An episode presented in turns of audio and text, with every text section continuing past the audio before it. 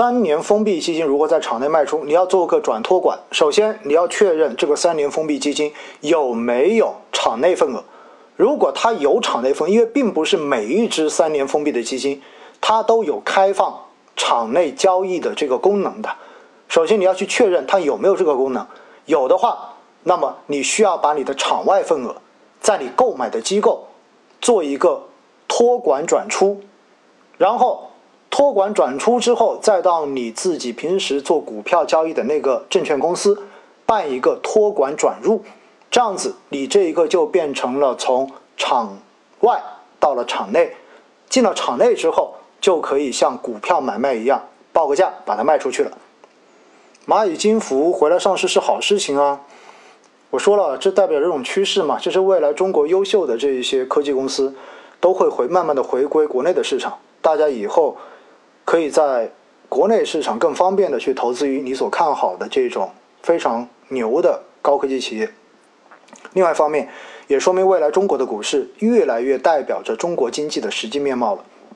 而不是说仅仅代表着中国经济的过去，对不对？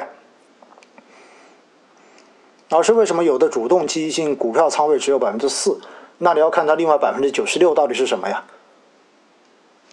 最近金价下跌，是不是国际形势没有以前严峻了？说实话，最近金价下跌，一方面是前期涨得太高了，所以的话呢，获利盘有回吐的这种需要。让另外一块呢，确实因为整个疫情的这些数据，包括这种疫苗的出现，哈，应该说让全球对于疫情会进一步严重的这种担忧应该有所缓解，所以整个金价也就随之有出现了回调，大概是这么一个逻辑，好吧？六 G 出来了，五 G 确定性还大吗？五 G 现在才刚刚开始呢，你就先不要讲六 G 吧，好不好？咱们五 G 的这一些。呃，普及现在我看也就深圳说已经基本上完成了五 G，但重要的是我的手机跑在深圳很多地方显示的还是四 G 信号，所以我不知道这个五 G 完全普及到底到什么时候哈，我觉得还太早了，现在去谈六 G。老师开几期如果看主动金年报的节目，哎，说实话，其实这一个在当时知识星球跟。微加会员的专属直播中间已经讲过了，而且我在基金投资好简单节目中间也专门跟大家讲过一个如何去看季报中间的某些东西，应该你可以去回头看看，好不好？科创五零的基金如果出来之后的话，等它正常开放之后做定投吧，蛮适合做定投的哈。但是新基金认购就不要去认了，我不建议大家认购。现在是牛市的下半场嘛，我觉得牛市现在。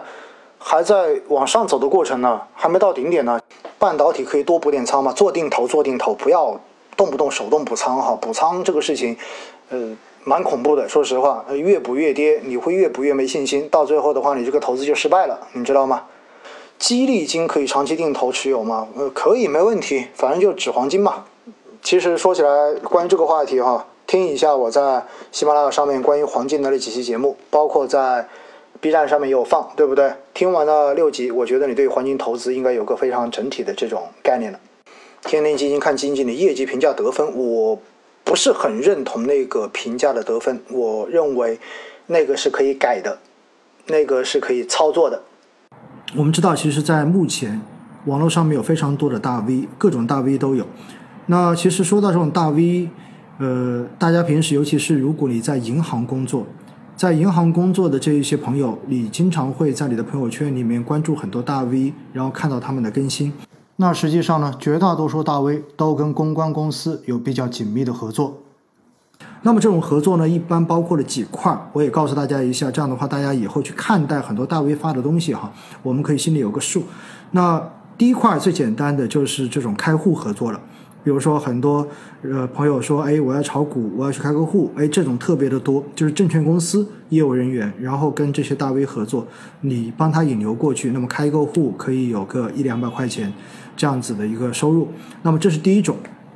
那第二种是什么呢？第二种就是直接公关公司，然后希望你能够帮他去写这些软文，或者说他写好软文，然后你帮他发在你自己的公众号上面。那么这个呢，就会有非常大的一个迷惑性。基金公司在发产品的时候，实际上所有基金公司现在在宣传上面都会有一块费用，这块费用就是大 V 的费用。所以大家会发现，在呃这些基金公司发产品的时候，很有可能基金公司的这些渠道人员，包括银行的这些客户经理，都会转发一些看上去是第三方的大 V 所推荐这支产品的一些分析类的文章。那么这些文章实际上全部都属于广告文，都属于软文。如果以后你看到在公众号上面有这些大 V 发的对于某一类产品、某一个产品的推荐，而且记住了，他如果真的只推荐一个产品，那基本上十有八九这样的文章其实都是软文，也就意味着这篇文章从一开始的这种分析到最后的结论以及导向，一定是不客观的。软文的这种写法会有几种，最写的最好的呢，比如说是保险公司的，那么一开始的话会跟你去制造焦虑，然后说哇这个货币贬值了，呃有多惨，对不对？然后一次新冠导致呃家里面所有的钱都没有了，虽然治好了，但是一贫如洗。然后慢慢的到最后再引到什么？再引到一个产品，那么这个产品很可能是某一个具体的产品，或者说是一个相应的这样的保险的代理公司。然后最后落脚到就是你要不然的话呢，就可以直接去找这个代理公司，然后扫个扫个二维码，然后大家可以进去提供几个免费的咨询名额，你可以进行咨询，这个咨询是免费的，肯定不收费的。所以这种是非常。明显的软文，那另外一块的话，对于基金公司的软文来说，一般首先是分析市场。那分析完市场之后，接下来就会是讲到，呃，这个市场其实呃有什么样的弊端，然后有哪些东西可能在现在是最值得去买的产品类型。那么这是第二段，那么第三段就会直接说到，哎，某某公司。谁谁谁哪个基金经理在过往这类产品上面表现的特别的好？第四步就落到那刚好这个基金经理近期就要发一个新的产品，所以的话呢，这个产品如何如何如何，大家可以考虑。所以一般就是这四个板块，然后构成一篇基金的软文。我觉得这样的方式可能我会更愿意去做一些。比如说，我提供我的思想给你，我提供我的一些研究的东西给你，我提供我自己筛选过之后觉得很有用的一些信息给到你，那你看过之后觉得哎也有用，确实也可以帮你节省时间，因为我帮你做过筛选，我帮你做过整理，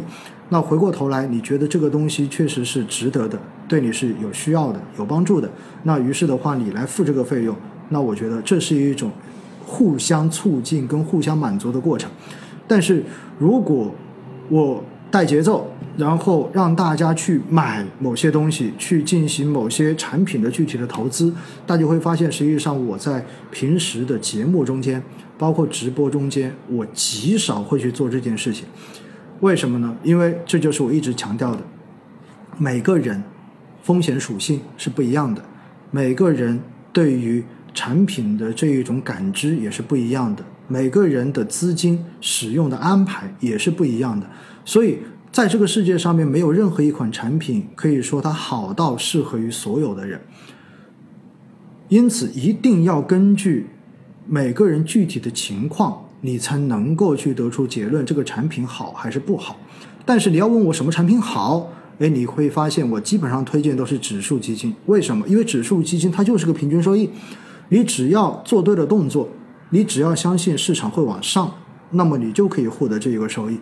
但是你会发现，主动管理型基金我推荐的非常少，所以我很少去推荐产品，我也不会在文章中间去给大家推荐主动管理型基金，这是我的原则。那回过头来，如果以后大家在各种公众号、各种这样子的自媒体上面，你如果发现有他整篇文章就按照我刚才所说的这种结构，先说市场。再说产品类型，再说符合这个类型的基金经理，最后落到产品，这百分之两百就是一篇软文，就是他收钱来发的一篇软性广告而已。不要因为广告说的多好而做出投资的决定。我们要自己变得更专业，我们要自己知道从哪些方面去进行挑选。